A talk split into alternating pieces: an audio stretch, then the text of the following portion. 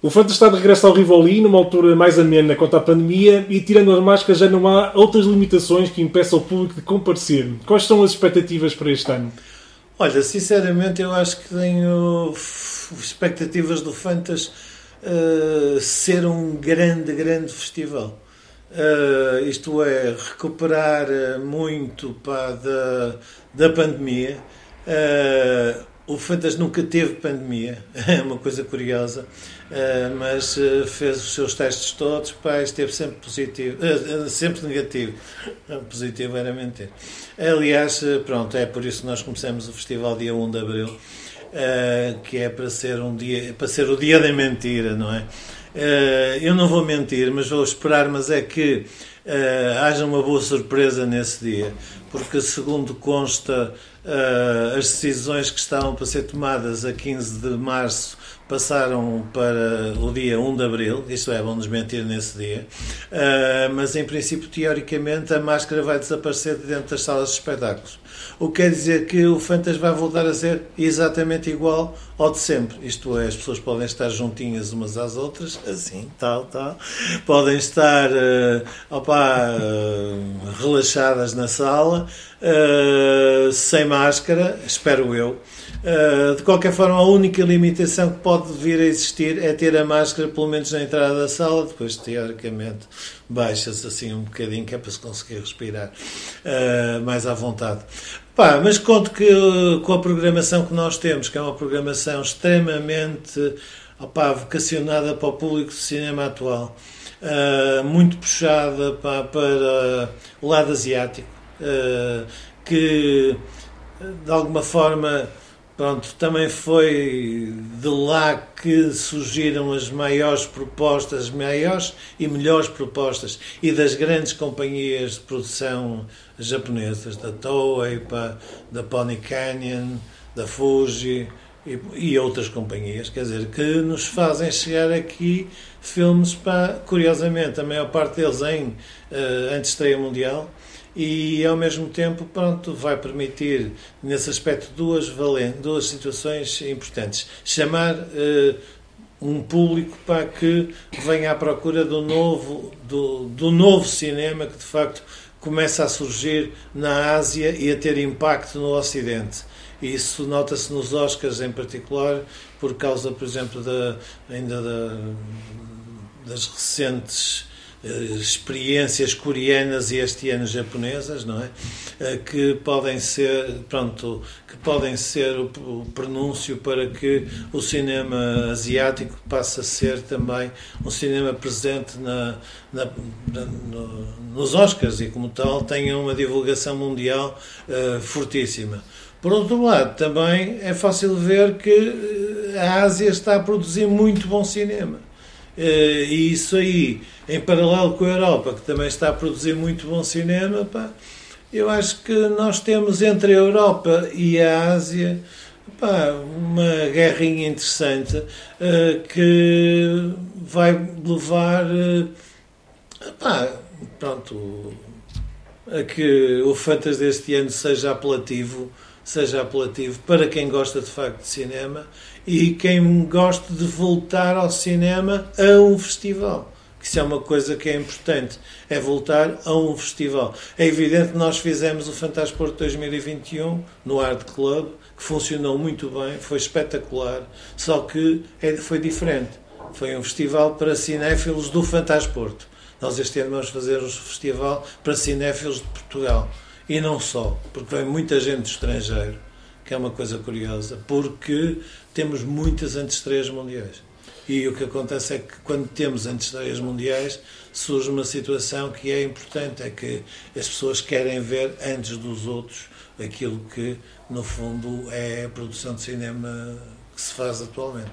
Exatamente, a minha, minha segunda pergunta estava mesmo encadeada naquilo que falou, que este ano o festival volta a apresentar os três mundiais de grandes produções asiáticas, Posso dizer algumas do Good, do Good Father, XXX Holic, Miss, Miss Lupin, Chicken of the Mound, The Laws of Universe, 2049, Baby Assassins, entre outros. Como é que surgiu tanto interesse dos cineastas asiáticos para estrearem esses filmes cá no Fantasporto? Por um lado, há que ter em conta que durante a pandemia muitos filmes não estrearam na Europa e, portanto, as pessoas estavam desejosas de, de os mostrar. Isso tanto acontece na América como acontece no Japão ou na China. Portanto, uh, havia uma grande produção à espera de poder mostrar-se. Depois, há também uh, novos temas que têm a ver quer com a pandemia, quer com as preocupações do nosso futuro. Ou seja, há muita ficção científica no Fantasporto este ano que fala precisamente disso, o que é que vai acontecer às cidades, o que é que vai acontecer ao clima, às, às, às populações, o que é que vai acontecer à, à nossa paisagem interna, psicológica, depois da pandemia e agora depois da guerra. Portanto, todos esses temas foram trabalhados durante estes últimos dois anos e acabam por trazer ao Fantasporto uma novidade, uma modernidade que não é eh, normal na produção, na grande produção eh, dos países asiáticos, europeus, americanos, etc. Portanto, nós temos eh, uma grande necessidade de mostrar cinema e o público neste momento também destaca uma grande necessidade de ver cinema em sala, porque não, não basta ver no, no computador nem no telemóvel, tem de se ver também em sala. E aí nós vamos tentar fazer que esses filmes que trazem anime, que trazem uh, manga japonesa, que trazem uh, propostas chinesas extremamente interessantes, europeias também muito interessantes, que elas sejam não só bom cinema, como também um cinema construtivo e moderno, para as pessoas verem as propostas para além daquelas que, se vê numa sala comercial, por exemplo. E divertido e espetacular. Isso é uma coisa que é, é que a maior parte dos filmes são em scope as pessoas não se lembram disso, mas a, é, aquele ecrã mais baixinho e comprido, pá, com um som 5.1, quer dizer, ou 7.1 em alguns casos, eh, é, uma, é espetacular, por exemplo, ver mesmo filmes já antigos, pá, filmes que fizeram o Fantasporto. Há um filme que fez o Fantasporto, que é o Blade Runner, vai passar na primeira noite, para logo, no, no, não na sessão de abertura, mas na, na, primeira noite. Vejam só o que é que na primeira noite uma pessoa pode ver. Pode ver o Triple X Olic. Isto é o Triple X, é uma maneira de dizer, mas é o XX Olic. XX Olic, uh, que é uma adaptação de uma das mangas mais conhecidas, digamos, do, do Japão, uh, que tem uh, N versões para, em termos de, de, de anime, é o nome da banda desenhada em, em japonês, e ao mesmo tempo, isto dizer num site, epá, como, é o, como é o vosso, para falar explicar o que é que é anime e manga pá, é um bocado esquisito, mas pronto. Uh, pronto. Depois uh, cortas, não é? Pronto, agora a questão, objetiva, a questão objetiva é que isto de facto tem que ser uma conversa. E sendo uma conversa, uma pessoa passa por, por este tipo de vergonhas. Uh, e como tal, vamos ter uh, uma coisa. Nós tivemos também muito cinema asiático, porque não é asiático, cinema de toda, toda digamos, oriental. não europeu, oriental. não europeu, mas sobretudo também oriental e chinês e tudo. Porque nos Coreano. últimos anos tem que havido vitória, os grandes prémios do Fantasy são chineses, pá, japoneses, pá, e por exemplo, só a nível do Japão, o como é que se chama o filme? O Oxhead, Oxhead Village. Village. É a continuação, se é que se pode dizer assim, do filme que ganhou o Fantasporto ano passado. Uh, o que é uma coisa que não deixa de ser interessante e é uma estreia mundial também. E, aliás, é que foi acabada mesmo há muito pouco tempo. O que acontece é que esse tipo de situação demonstra a, a força, a imagem que, digamos, que o festival tem, sobretudo, não é sobretudo, tem na Ásia, que é de facto um festival para eles de, de, de, de, entrada do cinema asiático na Europa, uhum. que é uma coisa que é importante. E, eles, e, e, e consideram o Fantas, e nota-se isso pela comunicação social que nós, entretanto, vamos recebendo ao longo do ano, a informação que é prestada, digamos, que é dada pelos órgãos de comunicação sociais uh, asiáticos, nós estamos com uma imagem extremamente positiva para, digamos, na, nessa zona do globo. Deixa-me só falar de um filme. Há um filme que foi candidato aos Oscars da Coreia, chama-se Escape from Mogadishu. Uhum. Este filme ganhou agora, com a, com a, invasão da Ucrânia, ganhou um significado diferente. É um filme coreano rodado na Somália, durante as, as grandes eh, convulsões que, que se passaram lá, e mostra o embaixador da Coreia do Norte a pedir ajuda ao embaixador da Coreia do Sul.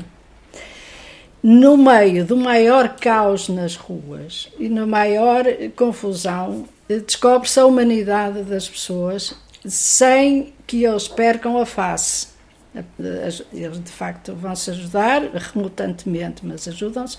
E, portanto, o cenário da guerra não anula uh, a humanidade e a nossa eh, solidariedade com as outras pessoas. E esse Escape from Mogadishu vai aos Oscars, não é selecionado para a parte final, mas é o melhor filme coreano deste ano. É um filme importantíssimo no Fantasporto. Também no encerramento vamos ter o filme ucraniano, que é uma comédia dramática passada nas ruas de Kiev, uma história muito humana, faz lembrar até os filmes franceses uh, em que fala dos pequenos, das pequenas histórias do cidadão comum, é passado num táxi e sobre as pessoas que entram no táxi e como elas depois interagem com o condutor. É um filme que, de certeza, que vai pôr as pessoas a chorar no, no, no encerramento, porque é tão bem feito, tão bonito. Se nos tivesse sido enviado mais cedo, entraria de certo na Semana dos Organizadores. Assim sendo, vai encerrar o Fantasporto no dia 10, com grande eh, impacto junto das pessoas que vão ver, mas é um filme que não é fantástico, obviamente, mas que tem todos os condimentos de um bom filme. Aliás, é uma coisa que eu gostava de dizer. Há mania de, por exemplo, falarem connosco pá, e perguntarem: é pá, o, o, o Motel X está a crescer bestialmente e não sei o quê. Eu digo, opá, mas o Motel X não fomos nós que arrancamos com o Motel X. E fomos, os dois primeiros anos fomos nós que arrancamos com o Motel X, depois deixamos para uma malta que até é do Porto, que continuou a fazer o festival e está a fazer um belíssimo trabalho. A questão que acontece é que nós não somos um festival de terror. Nós não somos há 35 anos um festival de terror. Basta pensar que nós, nos primeiros anos, passamos Eric Romer, passamos para Jean Cocteau, uh, passamos para, uh, sei lá, Bertrand Tavernier, passamos Marcel para Carnet, Marcel Carnet, pá, opa, passamos, uh, lançamos o Almodóvar em Portugal, pá, lançamos o Peter Greenway em Portugal, lançamos o Lars von Trier em Portugal. Opa, já nessa altura nós não éramos um festival de terror.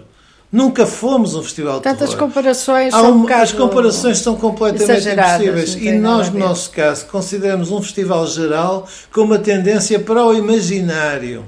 Porque isso é uma coisa que é fundamental uh, dizer. É que tudo o que não é real é imaginário. E quando se fala, por exemplo, em thrillers, nós temos thrillers, sim senhor. Agora, esses thrillers não estão naquilo que é a secção de cinema fantástico, por isso não estão na área do imaginário. Baby Assassins, podia ser. Baby Assassins, deixa-me falar um bocadinho. Mas pronto, está na Semana dos Realizadores. Good Doctor, epá, foi um problema Good desgraçado. Father. Good Father, peço. Eu estou sempre com o Good Doctor na cabeça. Uh, não sei quem ele é. Uh, mas o que sei é que o Good Father é um filme que foi divertidíssimo o relacionamento que nós tivemos com o produtor. É também uma outra estreia mundial. É um filme fortíssimo para em termos de produção. É uma coisa que, eh, quando nós dissemos que tínhamos escolhido o filme para a Semana dos Realizadores, muito embora nós soubéssemos que era um filme de cinema fantástico, era um filme fantástico, com um bocado de terror e não sei o quê, um bocado a partir dos 50 minutos, pronto. Uh, mas o que acontece, objetivamente, é que eles não queriam. Eu percebi pela resposta que tudo bem, não sei o quê, mas uh, ficaram assim um bocado.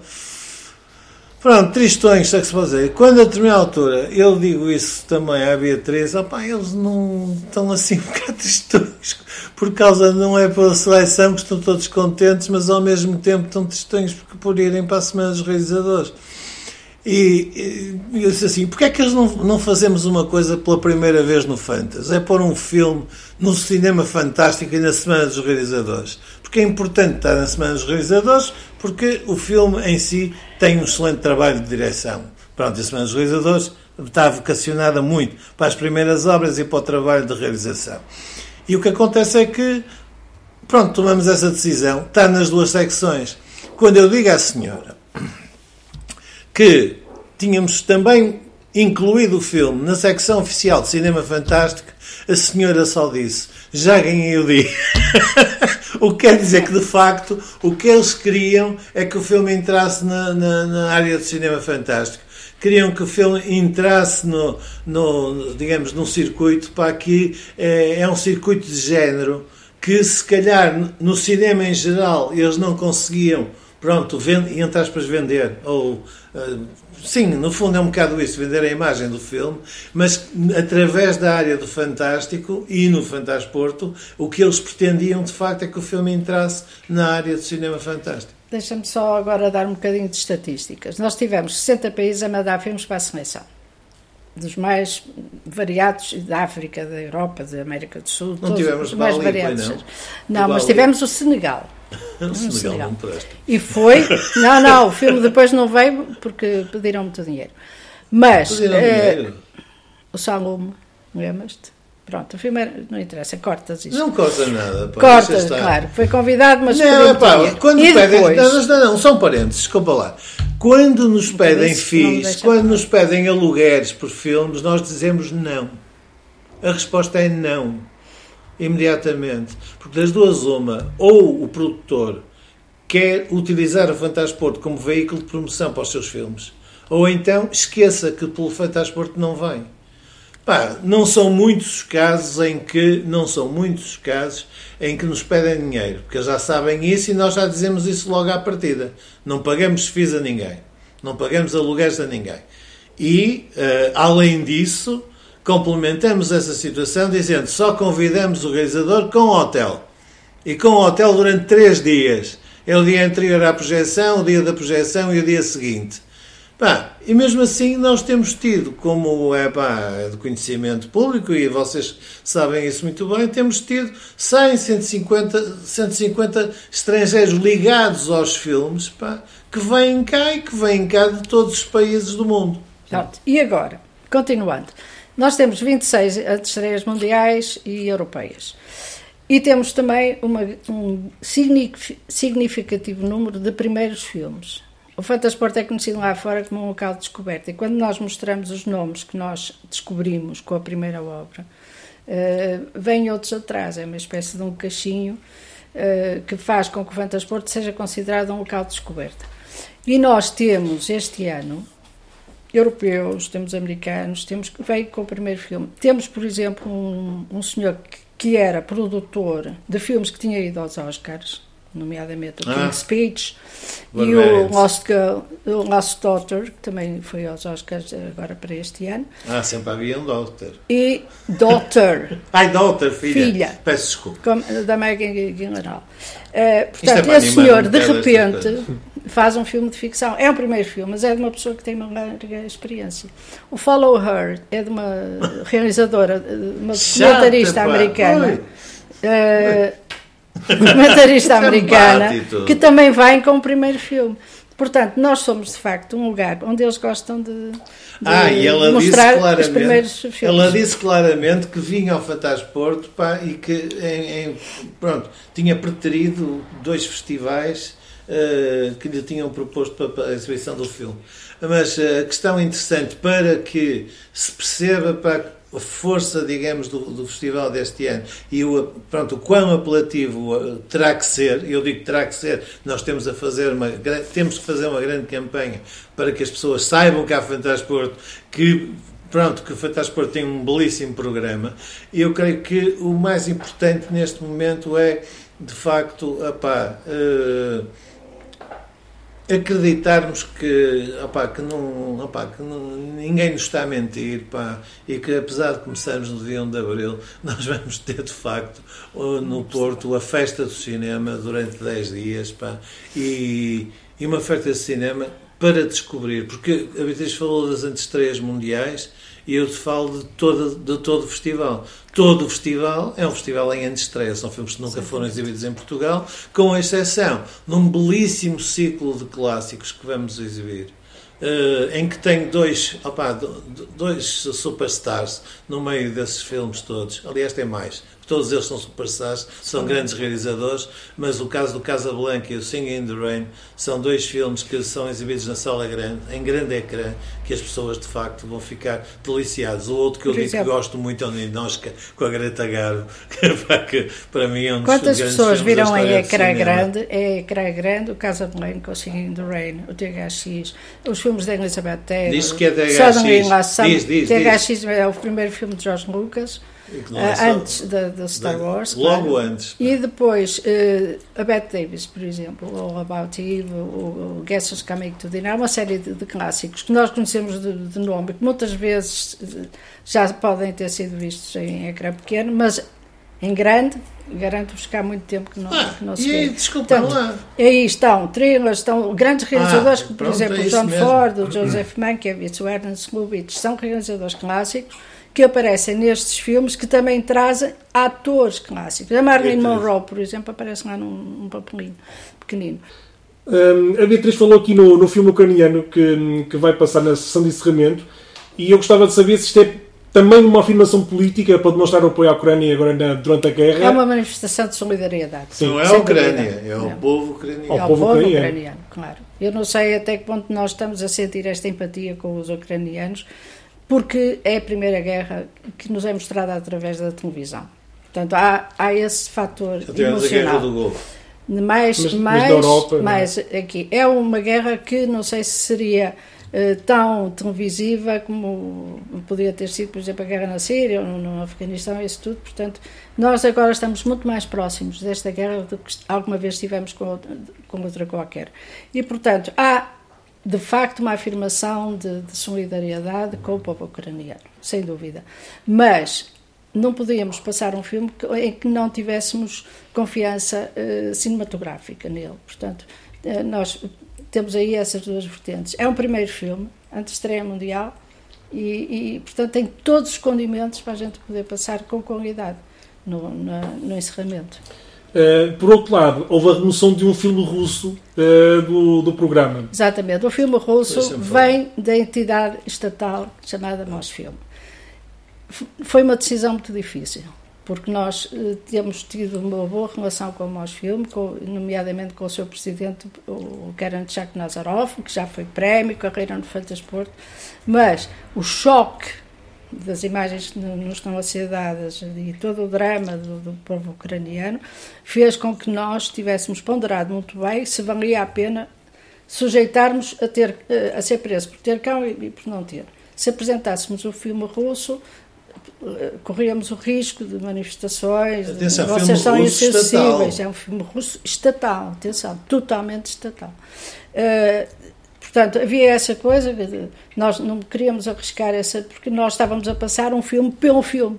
Não propriamente, porque ele já estava escrito há muito tempo. Estamos Sim, a falar, é? deixa-me só dizer. E por outro lado, podíamos ter distúrbios dentro do Rivoli, de outras é, coisas também não, disparadas. Não sei, não sei o que é que ia acontecer, é, mas outros festivais, por exemplo, o Festival de Cannes, Estocolmo, Glasgow, também Veneza. cortaram, e Veneza também cortaram os filmes que vinham da entidade estatal Mosfilm. E, portanto, nós fomos os primeiros a lembrar-nos, infelizmente, disso, que tenho pena que o filme era um grande filme, mas é, é. Uh, não sei, agora não sei se vai ser visto, se não vai, mas. Uh, eu já pus pena. essa hipótese. Mas há, há, há uma se esta história solidariedade. Da guerra, se esta história da guerra acabar não em bem, porque nunca acaba em bem, porque depois a Ucrânia está destruída, não é? A questão de mostrar o filme, pronto, poder-se a mostrar, eh, mas há ali um outro detalhe, é que de facto o filme custou-nos muito a tirar, precisamente pela relação que nós temos com o, o produtor, que é responsável direto pelo audiovisual do Estado. E quando falo do audiovisual, não estou a falar de cinema, estou a falar de televisões. Ele é responsável por todas as campanhas de contra-informação, da informação que está a passar nas televisões russas. Epá, isso é mais grave do que estar a produzir um filme, mas ao mesmo tempo, como digo, epá, quem quiser que me pergunte, epá, eu mostro as fotografias dele a ser condecorado pelo Putin, de estar sentado aqui e a colar com o Putin. Ele vinha de jato para o Porto. Quer dizer, ele vinha de jato para o Porto. Pá. Nunca criou o nosso Nunca hotel. criou o nosso hotel, ia sempre para o Intercontinental. Quer dizer, estamos a falar de um oligarca. Claro. Pronto, mas a questão é um bocado esta. Estou-me a marimbar. Estou-me a marimbar que fosse um oligarca. Sei que era um bom amigo nosso, pá, que sempre nos, nos ajudou. Fizemos retrospectivas fantásticas da- da- do cinema, do, do- do- do cinema desde o tempo do, coisas. do, do Einstein, pá, e, e, e por Não aí fora. fácil. Quer dizer, fizemos, pá, o- ele deu-nos tudo o que nós queríamos. Mas não foi fácil. E Não foi pá, fácil. agora, por isso Pronto. não é uma decisão fácil. Além de calmo, que, é, que é, um, é um filme mais infantil, temos o The Laws of the Universe, um filme já para uma, para uma faixa etária um bocadinho mais, mais acima, como o único filme de animação japonesa na programação.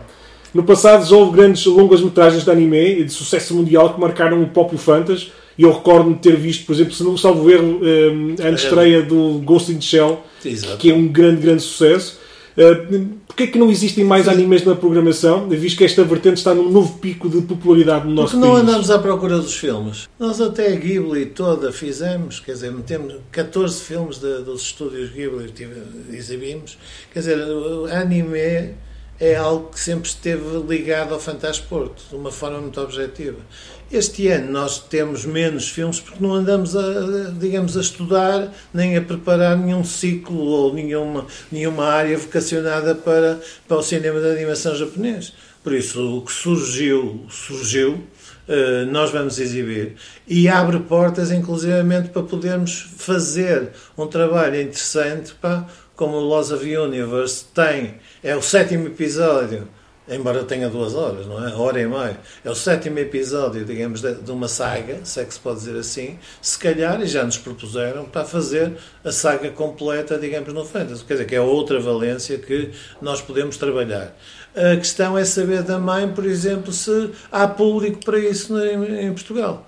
Eu não sei se há. Eu quando digo não sei se há, muito embora seja muito claro que tal como o Triple X Olic, eh, que vem de uma manga pá, extremamente conhecida, o Laws of Universe também vem de uma manga muito conhecida, só que logicamente de um público distinto, eh, por isso menos selecionado, se é que se pode dizer assim.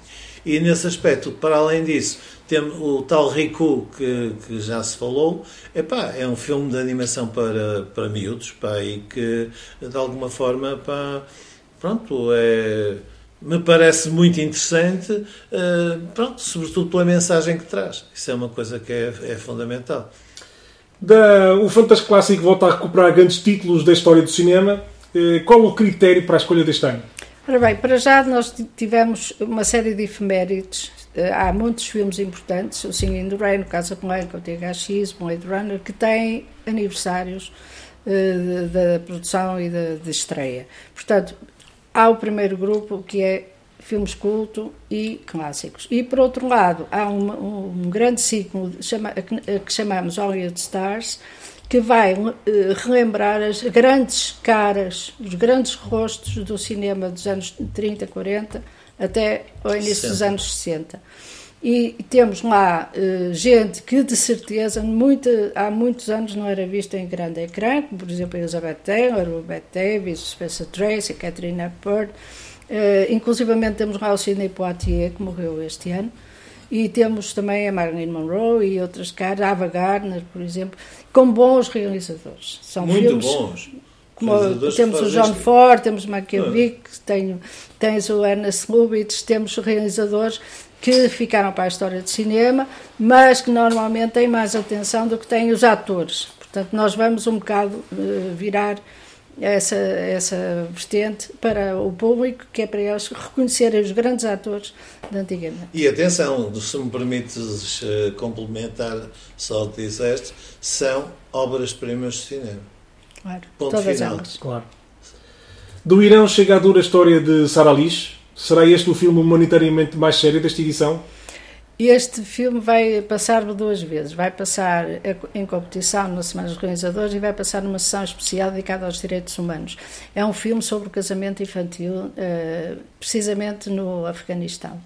é realizado por dois realizadores iranianos e foca isso mesmo foca a precariedade da vida das mulheres e das crianças nesses países e especialmente no meio rural. Portanto, é um grito de, de denúncia, porque também estes filmes fazem parte da história do cinema.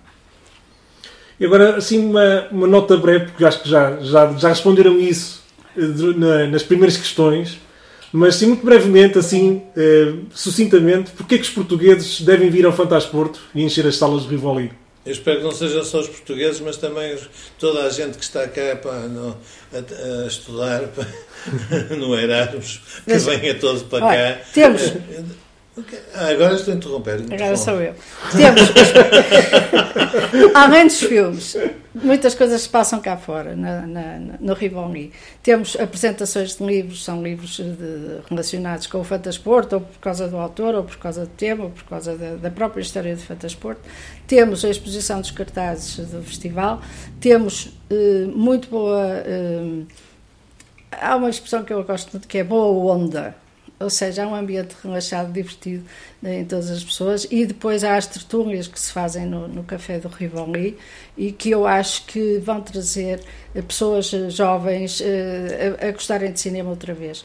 E é aproveitar, porque um festival de cinema é sempre uma entidade difícil de, de, de gerir e, portanto, este programa este ano é muito bom beneficia, como digo, de, de, da pandemia, porque as pessoas estão sedentas de cinema, beneficia do programa dos clássicos, por exemplo, que as pessoas nunca viram os filmes, e beneficia deste pendor de descoberta que o Fantasporto traz, nomeadamente a cinematografia do Japão, como tivemos também a coreana, como tivemos a filipina e outras que não, que não são uh, comercializáveis na Europa, mas que vale a pena ver. Eu gostava de terminar, se agora parece que é mesmo para terminar, uh, dizendo uma coisa: nós já vemos na quinta geração de públicos. Quinta. E o melhor exemplo que eu posso dar daquilo que é necessário que aconteça é que os pais falem aos filhos, os filhos falem aos filhos dos filhos pá, do que é o Fantasporto e que, eh, de alguma forma, eh, a família venha ao Fantasporto. E aquilo que eu posso dizer que acontece aconteceu-me duas vezes este ano. Foram dois filhos a dizerem: O meu pai vai sempre ao Fantasporto. Eu queria comprar o cartão de Libertães e depois lhe oferecer agora nos anos. Epá, isso é o melhor exemplo que eu posso dar para que as pessoas, e sobretudo os mais jovens, uh, mesmo que não tenham os pais a dizer para virem ao Fantasporto, eles que venham de facto ao Fantasporto, porque vale a pena. E este festival é um festival que seguramente lhes vai agradar. E mais, é um festival para se fazer uma imersão. Começar às 4 horas e ver as sessões todas, tudo a jeito. Porque senão as pessoas não apanham a ciência do festival. Pronto, muito obrigado pelo vosso tempo e está feito. Está feito. Obrigado. obrigado. Isto está sempre ao